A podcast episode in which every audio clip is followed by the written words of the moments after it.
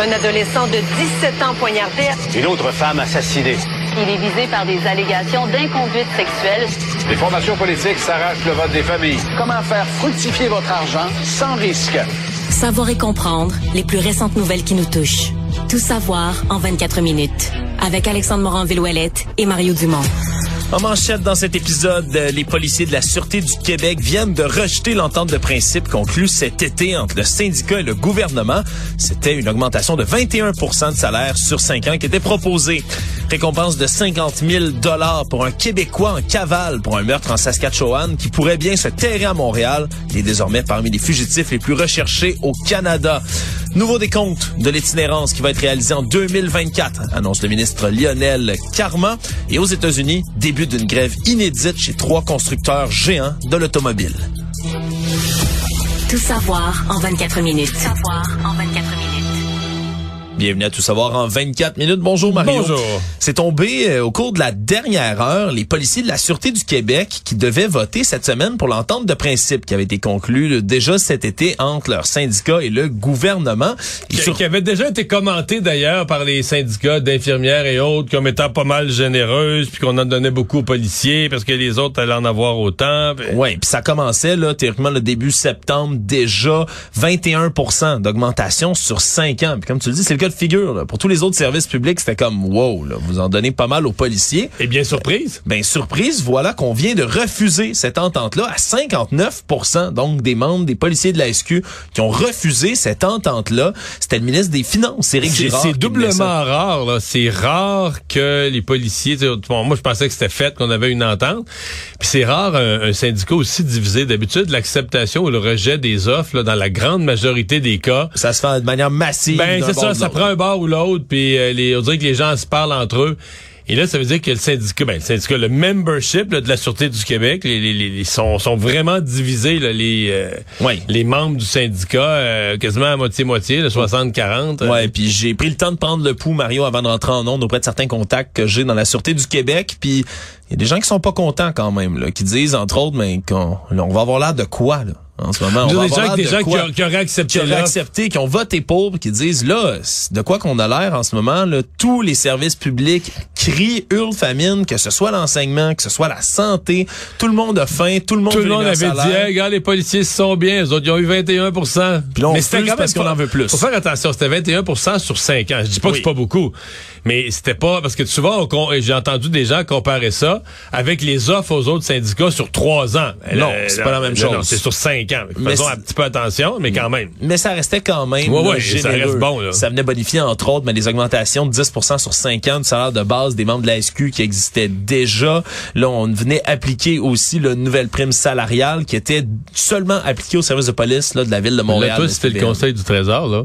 Oui. Est-ce que tu te rassures avec la SQ puis tu leur donnes euh, 3 autres pourcents pour les monter à 24? Mais là, c'est sûr que ça, ça va être spécial. Ben Mais là, surtout que c'est pas... Hurler? Surtout, surtout que c'est pas la ministre du Conseil du Trésor, Non, qui négocie, c'est vrai. négocie, c'est le ministre des Finances, Éric Girard, Finances, parce que y a un- la commissaire à l'éthique avait suggéré à Mme Lebel de se retirer parce qu'elle a des liens familiaux personnels avec des gens dans la police, entre autres. Donc, euh, quand même l'effet d'une bombe, cette nouvelle-là, Mario. Là, Ah ouais, vraiment. voir. Et pour le gouvernement, je dirais, tu sais, c'est ce que tu appelles un casse-tête. Je ne pense pas qu'au gouvernement, on avait vu venir ce scénario-là. là.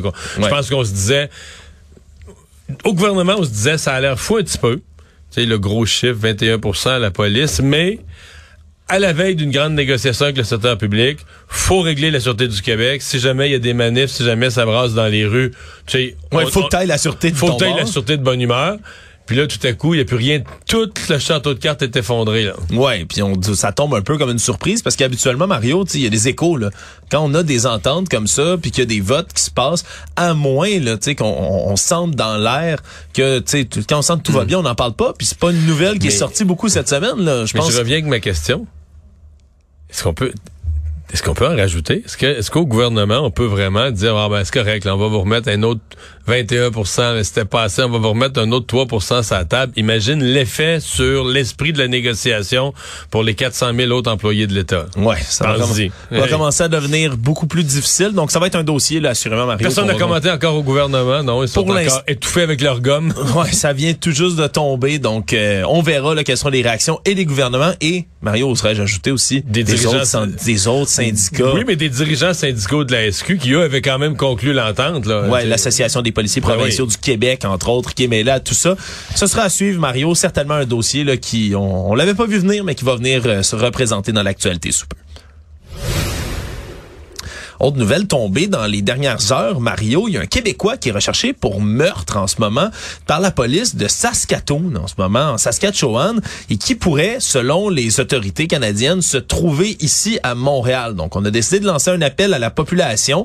C'est un homme du nom de Jonathan Ouellette Gendron qui est recherché 34 ans pour le meurtre prémédité de Brandon Braxandall, qui est un père de deux jeunes enfants, recherché aussi pour trafic de drogue. Ce qui est arrivé, c'est qu'en mai 2022, il y a des coups de feu qui ont été tirés en plein quartier résidentiel. Ça a blessé même deux hommes, deux personnes qui étaient très près de la scène de crime à ce moment-là. Son complice à lui, à, à M. Ouellette Gendron, a été arrêté. Mais depuis ce temps-là, il est en cavale depuis au-dessus d'un an. OK, là, donc il s'est pas évadé, il a jamais été arrêté. il a jamais été- a- été arrêté. Il est toujours en Mais cavale. Ce que c'est curieux, c'est que, dans le fond, c'est parce que là, il pense qu'il pourrait se trouver à Montréal que la police de Saskatchewan lance une espèce de, de- Ouais. d'avertissement à Montréal. Oui, parce que c'est un, c'est un Québécois, donc qui pourrait des racines ici, au Québec, particulièrement à Montréal. On a des raisons de croire qu'il pourrait se trouver ici. Il y a des liens dans plusieurs communautés au travers du pays, semble-t-il.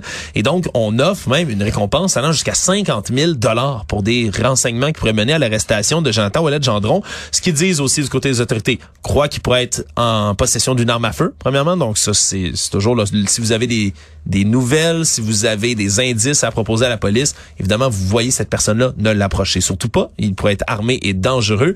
Puis ce qu'on dit du côté de la police aussi, c'est qu'on pense qu'il pourrait être entouré de gens qui savent même pas qu'il est recherché pour meurtre, parce que ça n'a pas été beaucoup diffusé ici au Québec qui est recherché pour tout ça.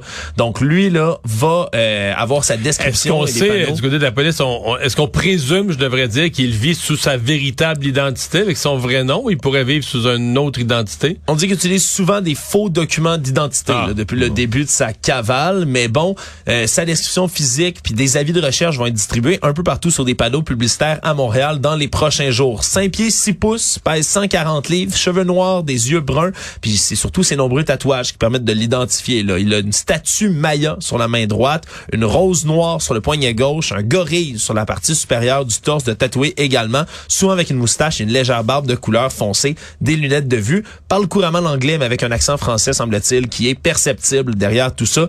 Évidemment, vous avez des informations sur Jonathan Wallet Gendron communiqué avec le 911. Comme on le dit, il y a une récompense de 50 000 dollars aussi qui se trouve à la clé de tout ça. Actualité. Tout savoir en 24 minutes. Le gant avait été jeté, la table avait été mise plus tôt cette semaine, Mario, pour le sommet sur l'itinérance qui s'ouvrait aujourd'hui à Québec officiellement. C'est le ministre des Services sociaux, Lionel Carman, qui représentait le gouvernement sur place, alors que l'Union des municipalités du Québec, elle, critiquait le fait que la ministre responsable de l'habitation, le France-Hélène Duranceau, n'était pas présente à ce sommet qui commençait aujourd'hui.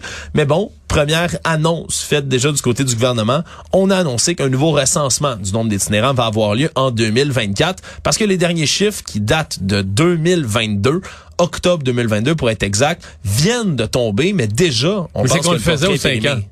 On le faisait aux 5 ans, si je me trompe pas, puis là, on va le faire aux 2 ans. Voilà. Avant, c'était en 2018 que ça avait été fait. Ensuite, 2022. Et donc, oui, on veut le faire à une fréquence plus rapide parce que, comme l'ont dit les maires de l'Union des municipalités du Québec, comment on peut s'attaquer à un problème si on a un portrait qui est partiel de la situation puis qui est pas mis à jour régulièrement? On se comprend aussi une opération de recensement des gens en situation d'itinérance. C'est pas quelque chose qui est le plus facile au monde à faire, Mario. Il y a toujours cette proportion d'itinérants qu'on appelle l'itinérance invisible, des gens qui habitent sur les sofas d'un ami, par exemple, des femmes qui sont en situation de violence conjugale qui se trouvent dans un refuge. Bref. Mais celles qui sont dans un refuge, elles, on les, elles, font partie du décompte, c'est Ouais. ça. C'est celles qui seraient dans un entre-deux, là. Celles, par exemple, qui seraient pas dans un refuge, Vont habiter chez mais qui sœur, se réfugier, c'est allée réfugier, se réfugier chez sa sœur, chez sa mère. Elle va peut-être être dans un refuge la semaine prochaine, tu sais, mais là, elle est dans un- une espèce de transition. Donc, officiellement, elle a plus de, elle a plus de résidence. Alors, il y a plusieurs, euh, plusieurs circonstances comme ça qui rendent l'itinérance euh, Mais, euh, le- la journée d'aujourd'hui semble quand même avoir été, euh, je dirais, constructive dans l'ensemble. On a senti que les maires, euh, bon, ils avaient fait, je pense qu'ils avaient mis la table avant, là, tu sais, puis ce matin en rentrant, pour mettre la pression sur le gouvernement. mais ils sont pas sortis dans un esprit euh, vindicatif. Ils sont sortis dans un esprit que tout le monde doit faire sa part. Par contre, il faut dire que le maire de Québec... Bruno Marchand, ouais. il sort, il sort vraiment comme grossi. Tu parles de comme personnage politique. Là. Il sort un plus gros personnage politique, le plus important, plus imposant sur la scène politique. Euh, c'est lui qui a mis la table, c'est lui qui a préparé un peu le, le- les esprits au forum. Puis là aujourd'hui, il a pris beaucoup de place, des discours quand même enflammés. Ouais. Donc, euh, il devient un personnage politique là, à la fin de cette journée-là plus incontournable au Québec. Ouais, l'autre personnage politique, c'est le président de l'Union des municipalités du Québec, Martin Danfous, qui a envoyé une pique aussi au premier ministre Justin Trudeau. Mario en a profité là, d'avoir le regroupement de municipalités comme ça, parce que Justin Trudeau, on s'en souviendra, a jeté la pierre un peu aux municipalités du Canada en parlant de la lenteur de la mise en place de son plan pour le logement. A tenu à rappeler, entre autres, ben, que l'entente doit se faire entre Québec et le fédéral ici, Mais- que la situation est bien différente des autres provinces. Doit avoir une espèce d'entente préalable comme ça entre le palier provincial et le palier fédéral avant de passer jusqu'au municipal. D'ailleurs, il a profité de son discours pour faire une, une blague, un drôle de blague. Il a interpellé les ministres et les élus qui étaient présents, puis leur a dit, regardez, allez régler ça à pause café, puis revenez-nous avec des bonnes nouvelles d'ici la fin de la journée. Bref, petite pointe d'humour quand même, mais on sent que les revendications là, sont dans l'air. Euh, ça va se poursuivre, ce sommet-là, évidemment, sur l'itinérance, qui est devenu, Mario, le sujet imposé, pas par les oppositions officielles, là, vraiment par les municipalités Ouais, du. Québec. C'est ce qu'on va pouvoir retenir de cette semaine d'actualité politique. là. Toujours sur la scène provinciale, nouveau pavé dans la mort de ce de ce boycott de Facebook, de Meta en général. On le sait, les députés de Québec solidaire, les députés du Parti libéral qui ont continué à mettre de la publicité, entre autres, mais Pas par leur parti. Pas aujourd'hui, pas pour 24 heures. La journée boycottons Meta, c'est aujourd'hui, bien évidemment. Mais la- techniquement, ils la remettent demain. Là. techniquement sont censés la remettre demain. C'est l'occasion que saisit la candidate au poste de co-porte-parole de Québec solidaire. Donc, il doit succéder à Manon Massé. Émilise Lessard-Terrien, l'ancienne députée de Rouen-Noranda-Témiscamingue, qui est sortie pour demander à Québec solidaire, à son parti, de pas renouveler ses publicités sur Facebook dès demain, après la journée donc de boycott sur Meta. Elle dit avoir reçu le beaucoup ben, de, de voix au sein du parti de Québec solidaire qui lui ont parlé de leur malaise, entre autres, par rapport à tout ça. Et même si elle comprend, c'est ce qu'elle explique, là, que son parti maintenant a besoin de Facebook, a besoin des géants du web comme ça, qui sont devenus incontournables, ni plus ni moins, pour rejoindre, entre autres, leur électorat. Parce que l'électorat de Québec solidaire, c'est beaucoup de jeunes. Puis les, don- les données, c'est que 50% des jeunes maintenant s'informent au travers de Facebook pour Ouais. aller chercher leurs nouvelles. Donc, elle, dit comprendre que c'est une nécessité, mais malgré tout, elle répète qu'on ne devrait pas financer Facebook. Elle dit, on peut continuer, si on veut, sur Facebook, à faire des publications, mais pas, Mais pas des du sponsorisé, mais c'est parce que il faut que tu payes. Si tu veux atteindre Jean Talon, là, Ouais. faut que tu payes pour dire là, moi je veux que les publicités soient ciblées à des groupes, mettons 18 euh, entre 18 et 40 ans qui habitent euh, au centre de Québec. Il faut que tu payes pour aller cibler une clientèle aussi précise. Moi, je vais te dire. euh, j'ai- hâte de voir. Je connais pas bien le membership de Québec solidaire, mais je suis convaincu qu'il y en a un bon nombre qui ont un malaise et qui vont avoir entendu Émilise Lessard-Terrien en se disant, ben là, enfin, enfin, quelqu'un dans notre parti euh, tient une ligne qui a du bon sens, euh, fait preuve de, de, de, de, de solidarité et de logique. Puis, euh, écoute, je, je, j'irai pas jusqu'à dire que ça va la faire gagner la course à la chefferie. là. Je sais pas jusqu'à quel point, tu sais, on n'a pas le pointage qui est en avance. Mais je je suis convaincu qu'elle vient de céder. là. En étant la première, et vraiment la première qui sort de la ligne du parti, puis qui dit sur cette question-là, on devrait être cohérent avec nos principes. J'ai vraiment l'impression qu'elle va avoir rejoint beaucoup de membres de Québec solidaire qui doivent être malheureux parce que, tu sais, quand un parti se retrouve en incohérence avec ses propres principes, Ouais. tu sais, le membre dans... Tu sais, mettons, le membre, là, qui est pas, qui est pas un officier, qui est pas un haut placé, qui est juste un membre. Lui, là, mettons, à sa job, souvent, tout le monde sait qu'il est membre de Québec solidaire. Ouais, ouais. Puis tu une petite pique de temps en Ben temps. là, il a l'air fou, puis là. Ou la- elle a l'air folle, une ou un membre. Tu sais, tu te dis, voyons, là, c'est comme... difficilement défendable, disons. C'est ça, quand t'es pas capable toi-même d'expliquer ce que ton parti fait, dans le sens que tu te dis, ben voyons, je, je, je- c'est pas défendable, c'est pas explicable. Ouais. Euh, et à mon avis, beaucoup de ces membres-là vont dire, ben là, enfin, Émilise Lessard-Terrien, quelqu'un prend la bonne position et ça pourrait lui rapporter. Tout savoir en 24 minutes. Pendant ce temps, le premier ministre François Legault, lui, se trouvait au HEC Montréal pour l'inauguration de l'édifice Hélène Desmarais, le nouveau pavillon qui va être situé au centre-ville pour l'institution universitaire des autres études commerciales. Et profitant de son passage comme ça, s'est fait poser quelques questions et il a annoncé que les Québécois devraient se préparer en ce moment à voir des projets de barrage se multiplier maintenant que Michael Sebia se trouve à la tête d'Hydro-Québec. Il a dit on n'a pas fait des grands travaux chez Hydro depuis les 25 dernières années, mais là, préparez-vous. Michael Sebia travaille très, très fort. Il va y avoir beaucoup d'annonces pour des barrages, upgrader des barrages et de l'éolien. C'est ce qu'il a annoncé aujourd'hui. Évidemment, c'est pas nouveau, cette position-là de François Legault qui avait déjà dit que ce serait un des projets à étudier comme ça, de vouloir augmenter la capacité d'Hydro-Québec n'a pas le choix. On sait que les besoins énergétiques qui vont devenir de plus en plus criants avec les années mais a parlé là, plus officiellement, disons aujourd'hui, là, c'était presque comme une annonce avant le temps, disant regardez, il y a des projets de barrage, ça s'en vient, préparez-vous. Puis c'est des projets, Mario, qui après ça ben, vont devoir faire l'objet de toutes sortes de tractions, là, des négociations avec les Premières Nations, des groupes environnementaux, tout ce qui vient avec la construction de barrages comme ça, mais semble semble-t-il qu'il est déterminé à aller de l'avant pour, pour ce qui s'en vient, Mario. Oui, mais euh, je pense aussi qu'il a préparé les esprits. Là. Samedi que le Michael Sebia doit prendre connaissance des dossiers, mais va faire des annonces. C'est que c'est comme si François Legault est allé au devant de ce qui s'en vient. Mais il faudrait, quand on regarde toute la demande d'électricité pour électrifier l'industrie, électrifier les transports, les, autant les transports en commun que les véhicules individuels, pour électrifier les bâtiments, et et livrer l'électricité des contrats qu'on a promis au Massachusetts et à New York. Puis là, ben, ces contrats-là, nous, on se vante aussi au Québec que ces contrats-là font partie de notre contribution à la lutte contre les changements climatiques parce que on va remplacer des usines au charbon ou au gaz par de l'hydroélectricité, ce qui est vrai. Mais je veux dire, ça en prend de l'électricité. Alors, faut pas se surprendre euh, que on arrive avec quelques chantiers, puis euh, je pense François Legault prépare les esprits à ça. Oui, on n'a pas le choix. Puis quand on parle aussi, là, je réutilisais les mots de M. Legault, upgrader des barrages, mais remettre en état de service peut-être des barrages qui sont du moins performants avec les années. Oui, puis il euh, semble-t-il que si on remettait à tous nos barrages des turbines modèle 2023 avec la même quantité d'eau, avec la même puissance, avec on pourrait générer plus de puissance électrique avec la même puissance hydraulique, avec la, même, la même eau. Il faut moderniser. Là. On comprend que la science, depuis fait, fait des décennies, Mario, qu'on a certains de nos barrages ici au Québec. Euh, les turbines, on comprend qu'on a dû quand même changer des pièces, remplacer quelques quelques composantes avec les années, mais tout remettre à neuf avec la technologie moderne qui s'est souvent développée dans ce milieu-là. Je suis pas un expert en turbine, bien évidemment. C'est sûr que ça peut nous amener encore un peu plus là de terawattheures qui pourraient venir aider le Québec. À suivre. Le réseau express métropolitain, le REM, a ouvert une enquête aujourd'hui, Mario, après le témoignage d'une femme qui, qui est tombée en entrevue avec nos collègues du journal, Suzanne Bellefleur, qui, elle, est une euh, employée de la bibliothèque du Collège Dawson de Montréal, embarquée dans le REM ce matin depuis la rive sud s'est rendu compte qu'il y avait un morceau de recouvrement du, plancher, ni plus ni moins, qui comme qui traînait à terre, qui est censé recouvrir une surface.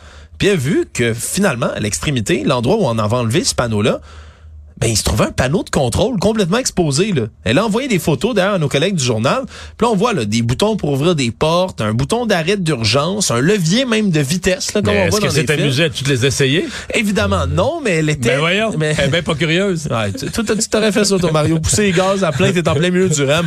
Oh, OK.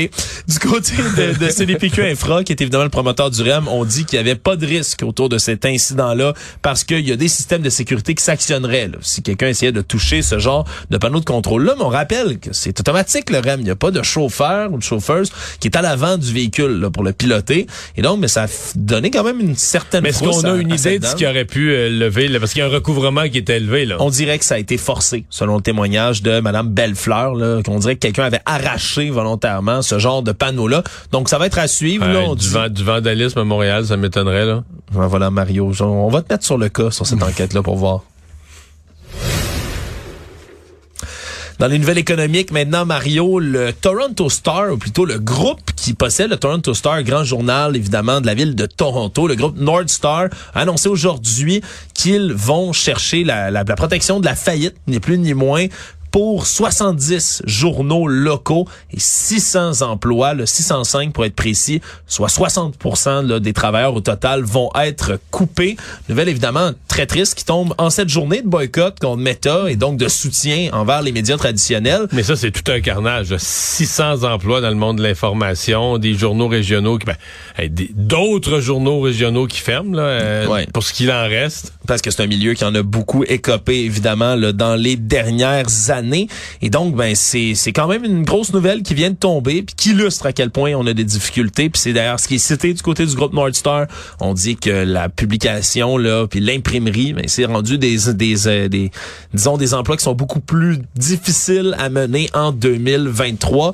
Vont faire migrer, là, une grande partie de leur publication maintenant, mais en digital, cesser, là, de, d'imprimer des journaux. Mais c'est, mais, mais ce qu'on appelle des journaux régionaux, là, c'est le journal d'Hamilton, c'est le journal de Niagara Falls. C'est des, des, pas des gros, pas des énormes localités, mais c'était quand même des journaux qui étaient habitués, des, des régions maintenant qui étaient habituées à leur journal un peu régional. Ouais, puis le journalisme local, c'est important pour les gens, pour toutes sortes de, de plus petits projets, des, des annonces locales, du sport local, des organismes communautaires locaux. On oublie là, parfois trop souvent là, ce qui ce qui passe par la trappe quand il y a des annonces comme ça qui sont faites. Puis bien malheureusement, mais là cette fois-ci, c'est autour des gens, euh, des journaux régionaux de l'Ontario. Mais on sait pas, on dit quoi, c'est le 600 quelques emplois, si je me trompe pas. 605. 605, c'est les deux tiers presque de 60 de l'ensemble des employés. Mais il euh, n'y a rien de garanti pour le reste. Ils sont toujours sous une loi de protection de la faillite. Là, ils espèrent qu'avec ça, ils vont pouvoir se remettre à flot. Mais ça reste des organisations bien fragiles. Puis on pourrait quasiment dire, s'il se passe rien, presque des organisations en sursis appelées, euh, appelées à disparaître d'ici une couple d'années. C'est juste un sursis euh, qui réussisse à se gagner. Ouais, cruel timing aujourd'hui de voir ça tomber en même temps que la journée de boycott. Le monde.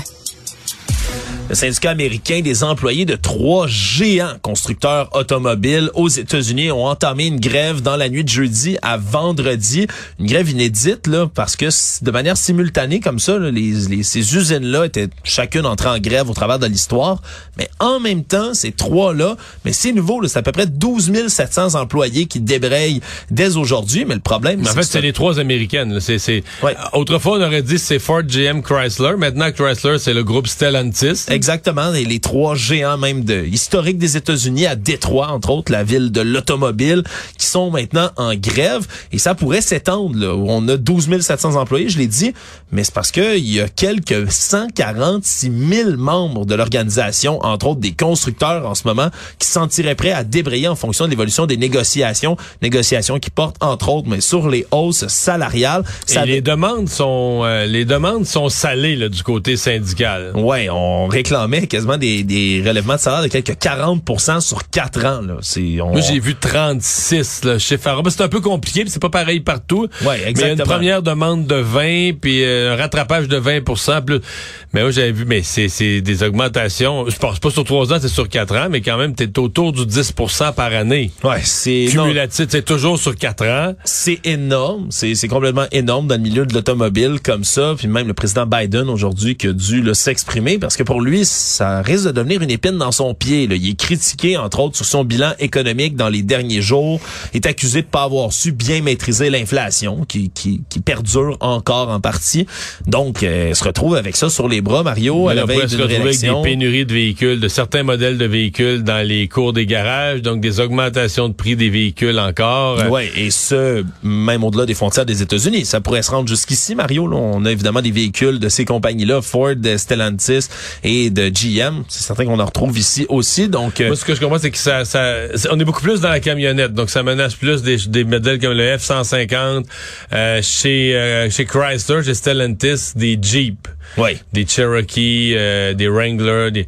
donc euh, plus dans ce type de véhicule-là, qui, euh, bon, ça dépend toujours de la durée de la grève, mais qui pourrait se retrouver en, en rupture de stock. Oui, puis déjà, les chaînes d'approvisionnement, dans l'automobile, Mario, c'était fou. Se commander une voiture neuve en ce moment, là, ça s'est rétabli un tout petit peu. Pas dans l'électrique. Mais pas dans, pas dans la voiture électrique. Là, se commander une auto, oui, oui, elle s'en vient dans 18 mois. Deux ans c'est long longtemps pour avoir son véhicule. Disons que c'est pas une situation, là, cette grève-là, qui risque d'améliorer les chaînes d'approvisionnement comme ça. Résumer l'actualité en 24 minutes, c'est mission accomplie.